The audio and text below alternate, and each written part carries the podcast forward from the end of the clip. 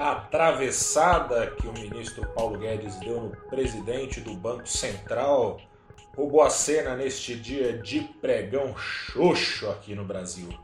Boa noite, investidora. Boa noite, investidor. Começa agora mais um saldo do dia. Hoje, dia 26 de novembro de 2020, o Ibovespa subiu só 0,09%.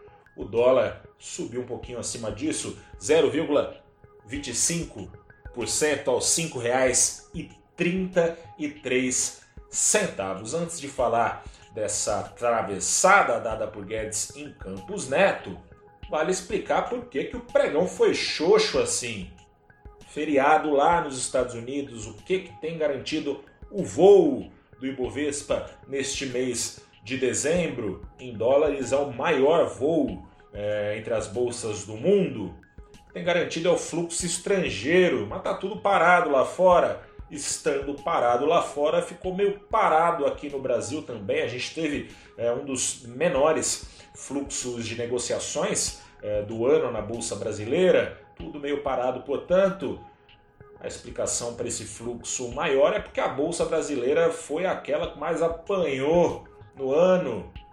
Foi tirado da frente parte dos riscos no cenário internacional, com as notícias positivas que têm saído sobre eh, as vacinas né, para a Covid-19 e também com o fim das eleições nos Estados Unidos, o que diminuiu bastante a incerteza no mercado internacional e diminuiu também a aversão às bolsas emergentes, é o caso da bolsa brasileira, as bolsas emergentes que naturalmente são consideradas mais arriscadas e quando fica o pano de fundo mundial mais incerto, a sensação de risco nutrida por essas bolsas aumenta, diminuiu então, então as incertezas, diminuíram as incertezas, esse risco diminuiu e está tendo um fluxo grande de investidores estrangeiros na bolsa brasileira. Mas hoje não! E tudo meio parado, coisa e tal, foi dia dos investidores ficarem discutindo aí como é que está esse clima aí entre ministro da Economia Paulo Guedes e presidente do Banco Central Roberto Campos Neto.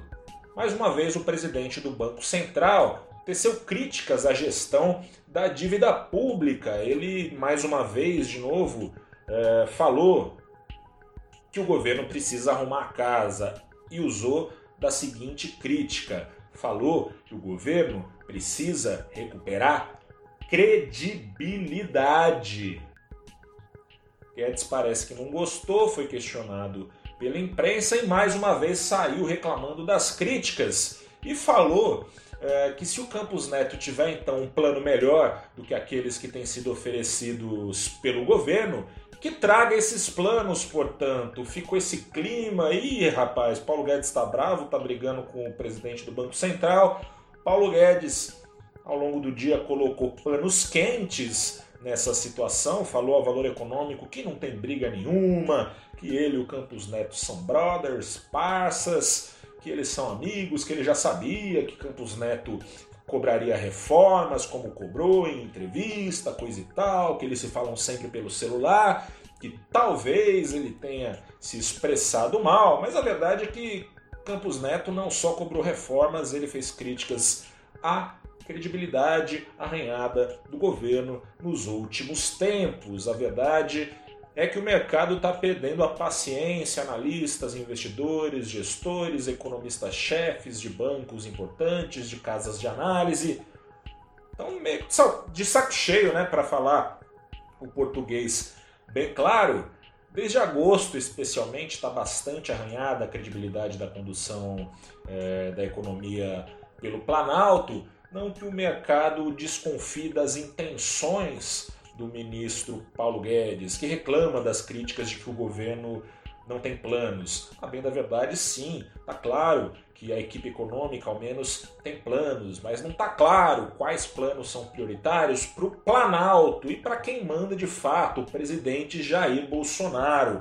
Por mais que Paulo Guedes seja fiador, está faltando ali talvez é, uma organização política também do ministro, que é ministro da Economia, afinal, está lá não só para dar ideias, mas também para executar, em torno das reformas, em torno da articulação política com o Congresso, tá tudo meio parado, né? É, desde agosto, como eu dizia, tá arranhada, especialmente desde, desde, desde esse mês, a credibilidade do governo, porque foi apresentado no mês de agosto um, um, plano de dar calote em precatórios, o plano de usar puxadinho ali do dinheiro do Fundeb, da educação básica, que escaparia das regras do teto de gastos, para pagar o tal do Renda Cidadã, que já foi Brasil, que depois voltou a ser cidadã, agora voltou a cidadã, depois deixou de ser Brasil. Enfim, Renda Cidadã agora é o plano que está, é, de novo, na, no topo da lista de prioridades do Planalto. Seria um programa para substituir o Bolsa Família, mas naquela época foi apresentada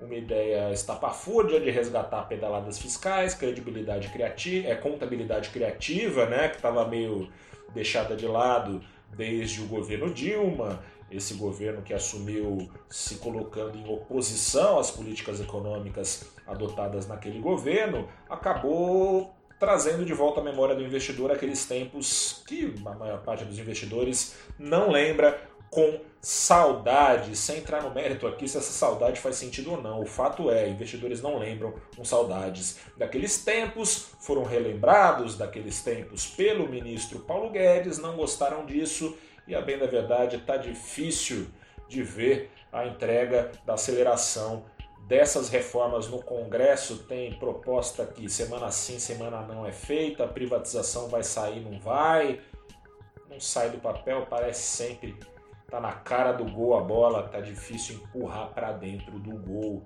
A paciência tá acabando. Vamos ver como é que fica ao longo da próxima semana. Sexta-feira deve de novo trazer um pregão meio parado, talvez nem tanto, porque tem meio período pelo menos de pregão lá em Nova York. Talvez volte um pouquinho do fluxo de estrangeiros que ficou distante da bolsa brasileira e de todos os mercados é, do mundo Nessa quinta-feira eu sou Gustavo Ferreira, repórter do valorinvest.com. Acesse lá o nosso site para saber em detalhes os principais números dessa sessão no Brasil e no mundo, nas bolsas, claro, que abriram.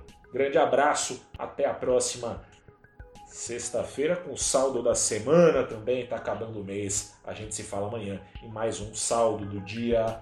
Tchau!